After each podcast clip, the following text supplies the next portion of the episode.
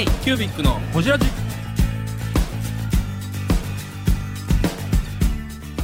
K q b i c のほじラジ。ナビゲーターの k q b i c 事務局長荒川翔太です。今回 k q b i c がほじるのは前回に引き続き手紙社の北島勲さん。イベントの準備の大切さについてや出店者にやる気になってもらう工夫について部員という言い方をしている理由についてなど深くほじっています。どうぞお楽しみに。あといつから始まったか僕ちょっとわからないですけど、ボランティア、うん。これもむちゃくちゃあ新しいというか、うん。イベントを開催するのにボランティアの募集をやって、うん。そうでそこにみんなこぞってうん。喜んでね。喜んで、うんうん後藤なんかボランティアしてたからね飲みの市あうなんですねえー飲みの市の方の、だからそれが人を巻き込んで一つのコンテンツが入場料を払うお客さんボランティアとして手伝うスタッフ、うん。なんじゃこりゃっていう感じ。で、宗教かって思う。何宗教っぽいですね。もう宗教っぽい。何もわからん人からしたらそう思っちゃいますよね。そうそうそう。そうよくわかんないですからね。そうそうそう、だからお金の流れとなんかその人の流れが多分手紙社さんのイベントをきっかけに変わっていった感ってすごい感じるんですよ、だからあの時、うん。それまで物を売るのか買ってもらううん、が固定観念やって。そうそうそうそう。あのーなんやったらメーカーなんてサンプリングで配りまくってたっていうのがそうそうそうイベントでいうとやっぱりよくある。大手はね。ね。でか買うものを売るもの売る側みたいな、うん。こんな世の中上下みたいなね、うん、これがまかり通ってたような。うん。でも多分ああやってなんかいいもんでいいんやみたいな、うんうんうん一緒になんか「あよう来たね」みたいな、うん。なんか、あれってああのイベントがもみじ市とか飲みの市がそれをむ作ってきたような感じ。なんかフェスみたいになった感じですよ、うんうんうんなんかどっちかというとお金払って入って。お金払って入った瞬間になんかねそれまで結構友達から言われてなんとなく来てたのが、うん。自分が来たくて来たことになったんですよ。おおなるほどあれがだから多分お金を払うって買い物に来る会見初めてだったので、うんあの違和感しかなかったんですけど、はいはい。はい入った瞬間にお金を払ったことはいいことだって自分が思いたくてうん。うん。うん。もあって、そうなんですよね、うん。だから来たくて来た気持ちになって、なったしかもお金払ったからにはいいものを絶対見つけて買って帰らなきゃいけないミッションが生まれたんですよ、うん。うん。うん。うん。であので回るじゃないですか、うん。とてつもない広さなんですよ、うん。うんうんですごいいろんな場所に店があって、うん。本当なんかこうディズニーランドじゃないですけど、うん。アミューズメント。今ごえ500 500円今もう1000円ですよね。今1000円でしたっけ、うん。だからその払う以上の価値観が出てあったよね、うん。ありますあります全然、うん。だから行った人にすれば。であの編集の仕事してたので、うん。作家さんたちにもいっぱい会えるし、あのーあ作家さんとの出会いね、そう。であの僕らが作った本の作家さんも出ていただい出られてたんですよ、だから挨拶もしなきゃいけなかったりとかもちょっとあったりして、それもあって行ったんですけど、すごい新鮮な体験でしたね、実は。うん。いやよかった。そう言っていただいて。うん何がいいですか？あ僕ね次飲みたいのがあるんですよ。手紙社の北島です。のホジラジ！ずっとほらアメリカ行ったらむちゃくちゃいろんな種類のビールあるから本当に楽しい。連れてってほしいな。ね。ちょ本当サンフランシスコ行こうほんまに。2022年ね。ありがとうございます。じゃあじゃあじゃあ2022年2年ね、はい。来年ね。行きましょう。行こう。そんな話ありましたはい。仕掛けはしてあるんで大丈夫じゃあなんか向こうでフラ じゃあ僕らの僕らの目標は あれやよフラフラットをサンフランシスコでやるのが目標やから。そうです。はい。ね、サンフランシスコでフラットをやるんですよ、はいいや言っとけばなりますよ。なるなるなる。こんなん言うたもん勝ちやから、そうですね。私ちょっと結構質問をメモってきたんですはいはい。はい。はい。はい。あの本題に戻していきましょう。本題に戻しましょう。あの時間がどんどん足れんから。ストーリーはね大体あの多分ここから先は本で追っかけれるんで大丈夫だと思うんですけれども、あのすごい気になってたのが、めっちゃ豆なんてどどちらなんですか？やっぱり北島社長ですか？豆？あのイベントごとの,、はい。あの来場者とかもそうやし、あの場所もそうやし収支もそうやしみたいなめちゃめちゃ細かく取ってるしタスク表とかすごかったじゃないですあかはいはいはい。あれはどなたがメインでやってるまあでももう今現場が全然やってますけど、はい。うん、細かくやろうと思ってるつもりはないんですけどね、はい。細かくやらないとやっぱり進まないので、はい。なんか結構だから仕事量は本当にあります多分相当、北島社長の中に、そのなんていうのかな冷静と情熱の両方がある感じをするよねって話をしてて、片一方では行ってまえみたいな感じの時と、うん。すっごいでも緻密に数字見たりとか、うん。やること見たりとかできてるの大丈夫とかっていうところと、両なその両側面があるみたいなパーソナリティを感じて、緻密でやることが安心を生み出すってこと？なんやろうな。いやめっちゃ細かいんですよ、手紙社のイベントって、本当に、それは、そのあれ全イベントやる人は全員見た方がいい本やと思う、なんかやりたいことを追求すると細かくなっていくみたいなところあるんですよ、うん。うん。だから正直お金感情は自分も本当にどんぶり感情だし、あの根本的には。ただ、当然プラスになるようなイメージというか計算でやらないとやっていけないし。だけど、はい。結局それはイベントだけじゃなくて多分ね山本社長のとこ商売も皆さんも何でもそうだと思うけど、最終的には成功するか失敗しないかなんてもう誰も分かんないうん。わけだから、うん。行けってやるしかないんですけど、はい。要するにやるべきタスクに関しては、はやれば細かいことやればやるほどいいものができるのはもう間違いないのでだからなるべくやる。じゃあなんで今なるべくって言い方をしてるかっていうとやっぱり時間って有限なので、うんうんうんうんうちが今の今20ちょっとですけど、これが100人いている会社だったらもっともっと細かくできるとは思うんですけど、うんうんうんまあ、その中で手を抜くっていう言い方をしようとよくないけどまああのーそれなりにやるしタスクと絶対ここは追求しなくちゃいけないっていうタスクとはやっぱりあると思うんですよね。だからそれを、紙博のためのスケジュール表これですよ。これって、まあ、それだけ多分しあの正直全部でもないんですけど。だいぶ圧縮されてますよね。これこれで半分ですかこれざっくりですよ。だいぶざっくりやと思う、うんうん。だからそれをうちもなんか紙役チーム、布役チーム、飲みのチームって分かれてるんですけど、うんうんうんだからチームによってそのタスクをはい。本当にきちんとこなせるチームはいいイベントになりますし、やっぱり準備が本当にやっぱり大事なので、やっぱり。準備がやっぱり大事ですね、やっぱり。それはなんかやっぱ自分たちでもイベントやっていく中で、うん。ノウハウとして溜まってきたっていう。そうですね。そうですね。だからやれることはもう絶対やった方がいいし、だけどその限られた時間の中でどう優先順位をつけてやるかということなんですけど、うんうんあのでもいつも主人公は僕らって言うてくれるじゃないですか、うん。はいはい。そんだけこう準備やって、じゃあスタッフの君たちらが主人公とは言わずに、出てくる僕らの出展の僕らをいつも主人公って言ってくれて、でもそれってそのスタッフの皆さんの、もう本当に多分一個一個タスクをやってきったおかげでこんだけ人が集まって、うん。こんだけみんな期待感があって、イベントできてるんですけどい言うとこ間違えてるような気がして。そんなに僕らもむっちゃ楽しんでるからうん。うん。そこまで僕らを持ち上げてくれるのも嬉しいんですけど、うんなんか手紙者としていや俺らが手紙者って言うてもいいんちゃうかなっていう気もしますよね、まあでもそういう意味じゃ裏方が好きなのかもしれないですけどね。やっぱり僕らやっぱり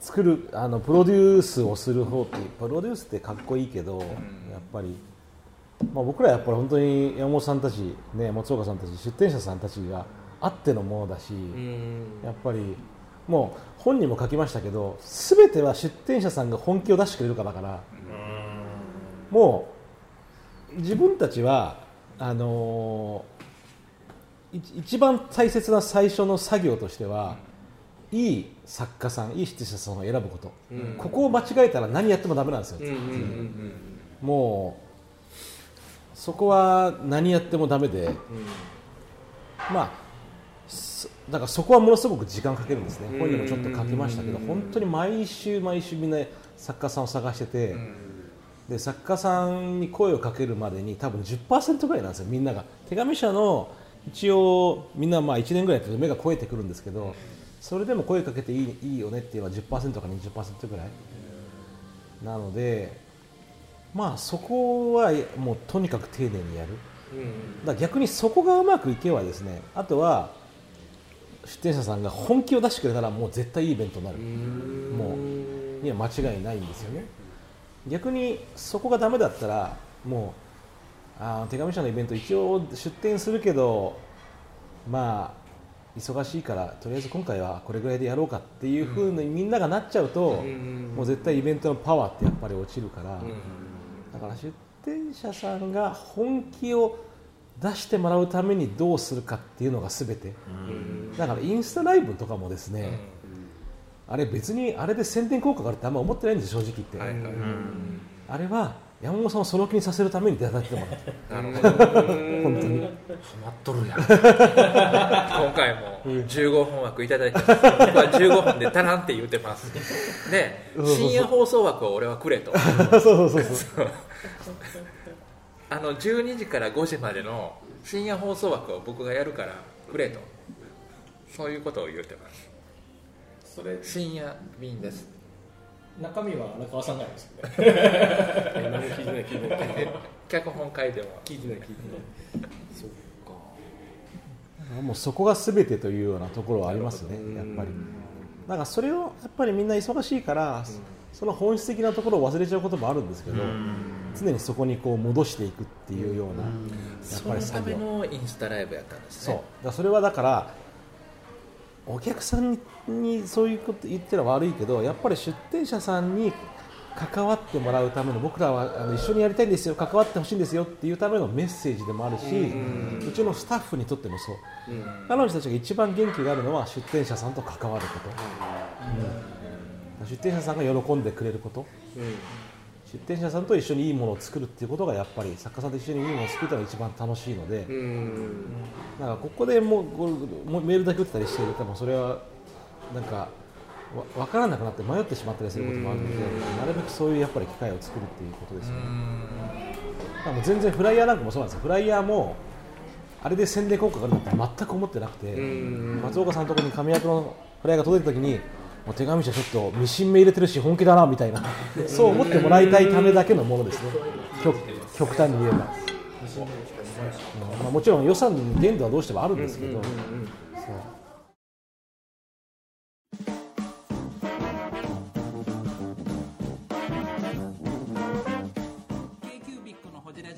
リスナーの皆様からメッセージをお待ちしておりますアドレスは info.kcubic3.com info.kcubic3.com もしくは KQBIC サイトのメッセージフォームよりお願いします。iTunes のコメント欄でもお待ちしております。皆様のお便りせーのお待ちしています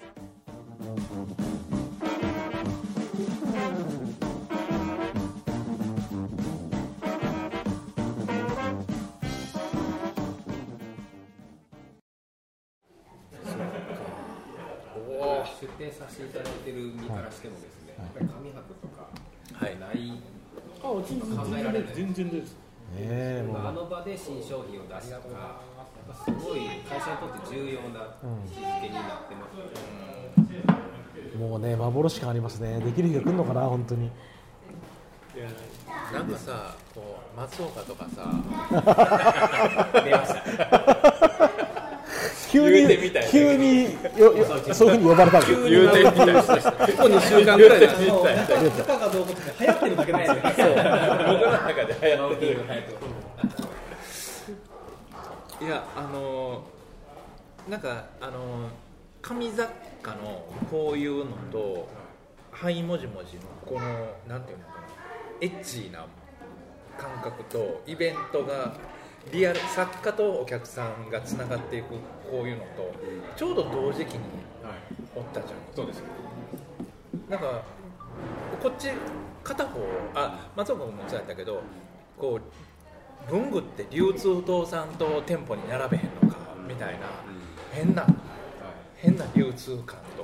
そうじゃなく手売りができできて1個売り上げが立っていくこういう違うところのものの流れとだからなんかあのーそれこそ「はいもじもじ」ってなんかあの普通の文具メーカーではないあ何あアーティストとしてのなんかブランドなんやみたいな。それが紙雑貨を作ってるっていうちょっと不思議それがせなんやろ成り立ってる？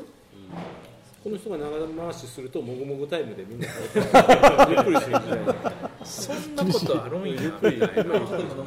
うん。うん。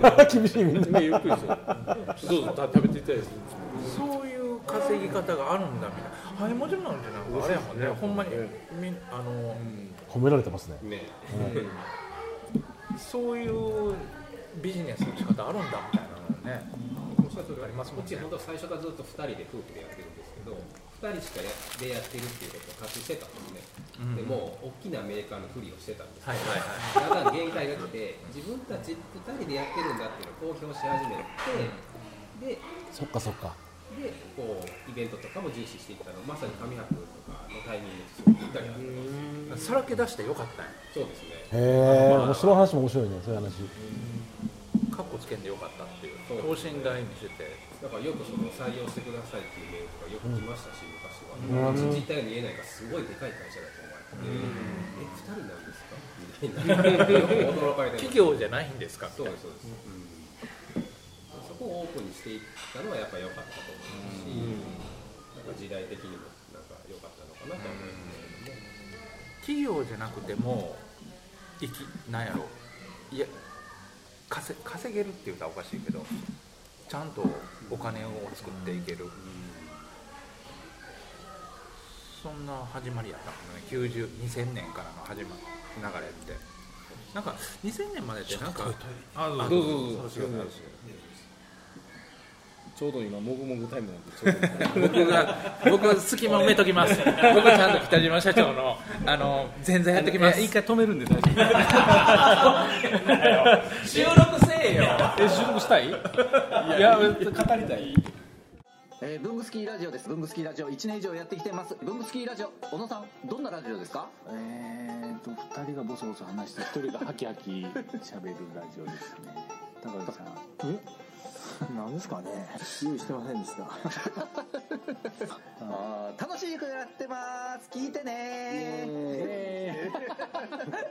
全然楽しそうじゃない。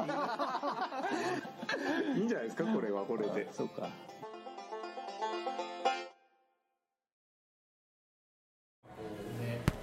オンラインサロンって流行ったじゃないですか、うんで見方によってはそれに近いのかもしれないですけどその気配がゼロなんですよね。オンラインサロンってなんか宗教的な信なんか教祖がいて信者がいないと広まらないみたいな話がねホリエモンとか。ホリエモンの本作ってましたよね。あそうなんですか。うん。すごいですね。ホリエモンの好きな漫画みたいなやつを作ったんですけど、うん。あのー、なんかこれはねそうやってやってる時から、はい。オンラインサロン含めていい空間ですね。本当すっごいいい空全然そ間の雰囲気がなかったんですよね、うん。ファン巻き込むっていうのでもない感じですよ手紙社のイベントには全てその手紙社なんやろ我がが手紙社みたいな言い方をしないっていうのはさっきの太蔵さんのねあの話も出てきたけどもやっぱあくまでも作家さんが主役というかねそこに対するリスペクトを感じるっていうのはありますよねまあ、部員さんの質問も部員さんが主役はい。でで楽しんでもらえたら一番いいし。1周年なんですか？1周年ですんで、はいはいはいはい。でまあ最初本当に1人2人3人からスタートして今285人だったかな、うんうんうん。で、まあ、さっきの Google マップとか、はい。まあ、いろいろあるんですよ。部員の中での部活動が立ち上がったりして、うんパッケージ研究会とか可愛いパッケージをめでる会とか、はい。あと風景印部ってあの手紙にこう風景印って郵便局で押してもらえるじゃないですか。ね。そういうのをみんなでペンパル仲間とかやってるんですけど、はい。あとインクが好きな人がいてインクと万年筆の会とかもあったりとか、あとはなんだろうなマップもあるし、まあ、あの部員さん向けに1週間に1回ぐらいそのコーヒーの入れ方の番組をやったりとか、うん。そういうのもあるんですけど、うん。一つの象徴としてその去年の4月24日からに部員制度が立ち上がってから、はい毎日朝6時半から僕と妻で2人でラジオやってるんですよ、ね。そう。全部で。うん。めっちゃ早いですよね。だから今日4月何日だ？だから362回ぐらいやったんですけどあすごい。それ何で配信されてるんですか？それズームで。ズームで？ズームで。ズームでやってるんですか？だから。え映像になってるんですか？いやもうラジオなんで、はい。基本的にはズームでビデオオフにして、はいであのーな生は6時半から。でそれをズームで配信したのを録画して YouTube で、はい。それももう限定公開であ部員限定公開で。部員さんしか聞けないような形にして北島家ラジオ。北島家ラジオもう一年。ありがとうございました、はい。いえいえありがとうございます。楽しかった。もうあラジオ出たんですか？出ましたおすごい。朝6時半ぐらいかなで今日4月21でしょ、はい。で今度今週1週1周年なんで、はい。で24からあれですよね。4月24から有料コンテンツになるんですよね。いや今今でも有料コンテンツであ今もう部員さんしか聞けないんですけど、うんで今その名物部員さんが2人今急に来てくれて、ええ1周年だからって言ってこれを今プレゼントもらって、これプレゼントもらった今の今今はさっきそうこれなんですよ。ああ何か袋持ってるなと思ったんですよ。そうそうそうそうえー、すごい。大体毎日20人から30人がリアルタイムで聞いてくれてるんですよ、はいはいはいはい。本当に。だってズそのームだから常皆さん常連さんがログインされてきますもんね。みんな朝6時ってこと、うん。6時半。その20人から今日も30人ぐらいいたけど大体それぐらいはいつも毎朝聞いてくれてて、いやすごい。だからすごい。あの朝のあのこんちゃんじゃないけどうん。うんうんあの毎朝6時あ浜村浜村淳淳ですよ。もう関西弁に言うから。浜村淳ですよ。道場洋蔵ですよ。道場洋蔵ですよ関西人しか分からへん。そう本当に今サプライズでもらったんですけど、一周北島家ラジオ1周年でみんなが常連さんがお祝いで書いてくれた。のいやー嬉しいですねそれ、皆さんがいろんな人が書いてくれてそう。寄せ書きみたいな。1ページずつ部員違う部員さんが書いてるんですよ。そういうことなんですね。いやそんなもうほじらじ長いことやってるけどそんなんしてもうたここととな。いいならうちらもそれぞれがリスナー王ちゃダメですか部員に入部した日を書いてくれてるんじゃないかなきっと。200何十回やってますけどね。ねびっくりしました。やってますよね何回もね。ななんで楽しかったななんで部員っていうんですかなんでなんで部部活動なんですか？そう。それはやっぱりさっき、まあ、あの部員さんが主役でありでまあいろいろな言い方できるじゃないですか。例えば会員そうまさに。会員。もっと言ったら有料会員、はい。あるいはファンクラブ、それってやっぱり距離がある感じするじゃないですか、ん。なんかその手紙社と会員手紙社とファンクラブみたいなのってなんかここに壁がありますよね一枚。こうコンテンツ提供者側とお客さんみたいな、一方通行感がそう一方通行感があるしちょっとこうグレードの差みたいなのも感じちゃうので、僕はそれを取っ払いたくてもう同じ仲間というか、だから主役を向こうに持っていくっていう、そうそう、向こうそのイベ紙箔とか布箔とかうん。銅箔もそうやけど、うん。主役を僕らに預けてくれる、ん。それ部員ってそうなんでしょうね、おそうそらく。そうそうなんです僕らがどう活動するかっていううん。場所を与えてくれて、うん。そういう意味の部員ってことなんですね、だ東京飲みの市なんかは本当にもう3日間で6万人来るイベントになったんで、あの僕結構入場口とかでお客さんの様子とかずっと見てるんですけどそれ見てると本当面白くてなんかこう会場マップとか見てあ手紙社も出店してんだねみたいなこと言う人がいるんですよ。つまりどういうことかというと手紙社が主催してるっていうのを6万人もいると多分知らない人半分以上いるんですよね。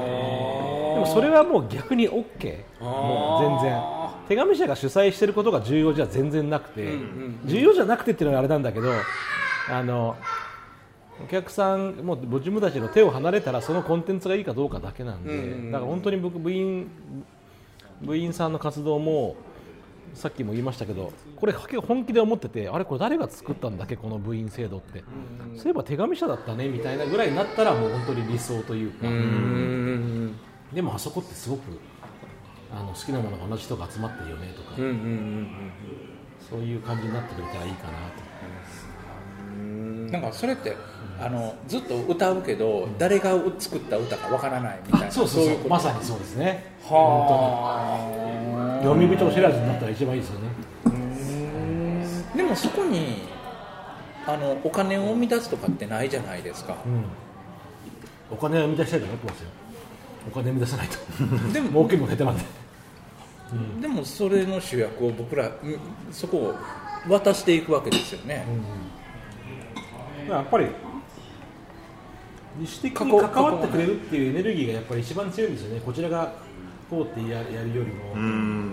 だから部員さんたちなんかも本当にそうなんですけどこんなの別にね頼んでるわけでもないし部員さんたちから立ち上がる部活動とかだから部員さん。たちから積極的に発信する情報とかの方が価値があると思っていてでもそそれこそねそのさっきまあ話出たじゃああの部不足というあのあのなん快速とか、なんかいろんなそのあの、いやプラスだけを言う言うたらいいですよとかっていうのも、理念とししてはありますけれども、そうじゃないこともいっぱい起こり得るじゃないですか、なんかうそこってまあ統率していけるのかどうやっていけるのかまだこれからのいろんなことやとは思うんですけど。ただ細かいことはやっぱりやらなくちゃいけなくて例えばですねこのその物質のフェイスブックグループで安倍総理がどうのこうのみたいな話があったんですよ、うん。安倍さんだったから、うん。本当だったら去年にコロナでみんなでストレス溜まってるじゃないですか、そういうのはやっぱりうちのスタッフがこあのダイレクトメッセージを送ってそういう発言はちょっとやっぱりそういう細かいことも結構やってるんですよ、それ直接ですか？直接。あのへー1対1で。1対1でね。みんなには見えないような形でやったりとか、実際安倍さんもねずっとあのドヤ文っていう文具のファンのイベントを関西でやられてたりとかあの私もなんか手帳関係のそうイベントやってたりとか、結構関西でそういうオフ会イベントを長年やってたんですけどメンテはめっちゃ大事ですよね、いや僕らもやっぱりやっぱりクレームをもらうこともすごく多いし、うん。で一つのクレームって本当に大きいじゃないですか、もうイベントやめたくなるぐらいのなりますなります。気持ちになるし、そんな儲かってもないのになんでそんな言われなあかんのみたいなのもすごいありますねやっぱり、うん。やっぱそういうのは一つ一つやっぱりね、うんこう潰していかないとやっぱり、はいはいはい。結局誰のためにやってんねんっていうのを問い合わせません？自分と、あれ？僕がやり始めやりたくてやったのになんかややりたいものと違う方向に行ってるみたいな。ことって起こり得る。でもそれでもやっぱりんなんだろう。関わっていくっていうそのしんしんどさだけ残ってこないですかね、ありますよ、いろいろ。いろね本当に落ち込むこともたくさんあるし、うん。まあでもね。やめちゃうのは簡単だしやめちゃったらなかなかもうできないしそういう経験もしてますしでもコミュニティもやっぱりいろんな人が増えることにやっぱ当然出てくるので、うん。そこはもうやっぱりコントロールしていく必要は絶対あるとは思いますね、うんうんうん。みんなの両親だけに頼ってっていうわけでもないしやっぱりね、うん k q b i c のほじラジこの番組の提供は山本資源ロンド工房レアハウスでお送りしております